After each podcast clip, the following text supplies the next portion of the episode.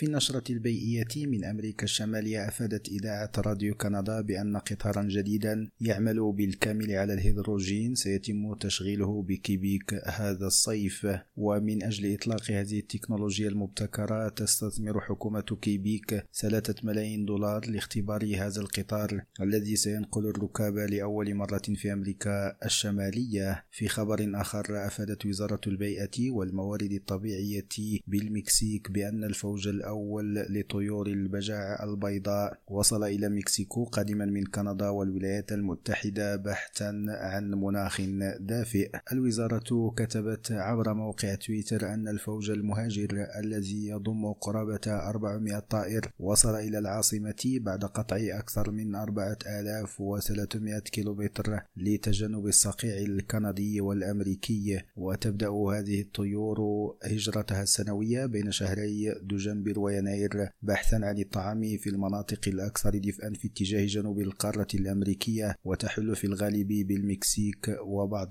دول أمريكا الوسطى. عماد حقير راديو مكسيكو.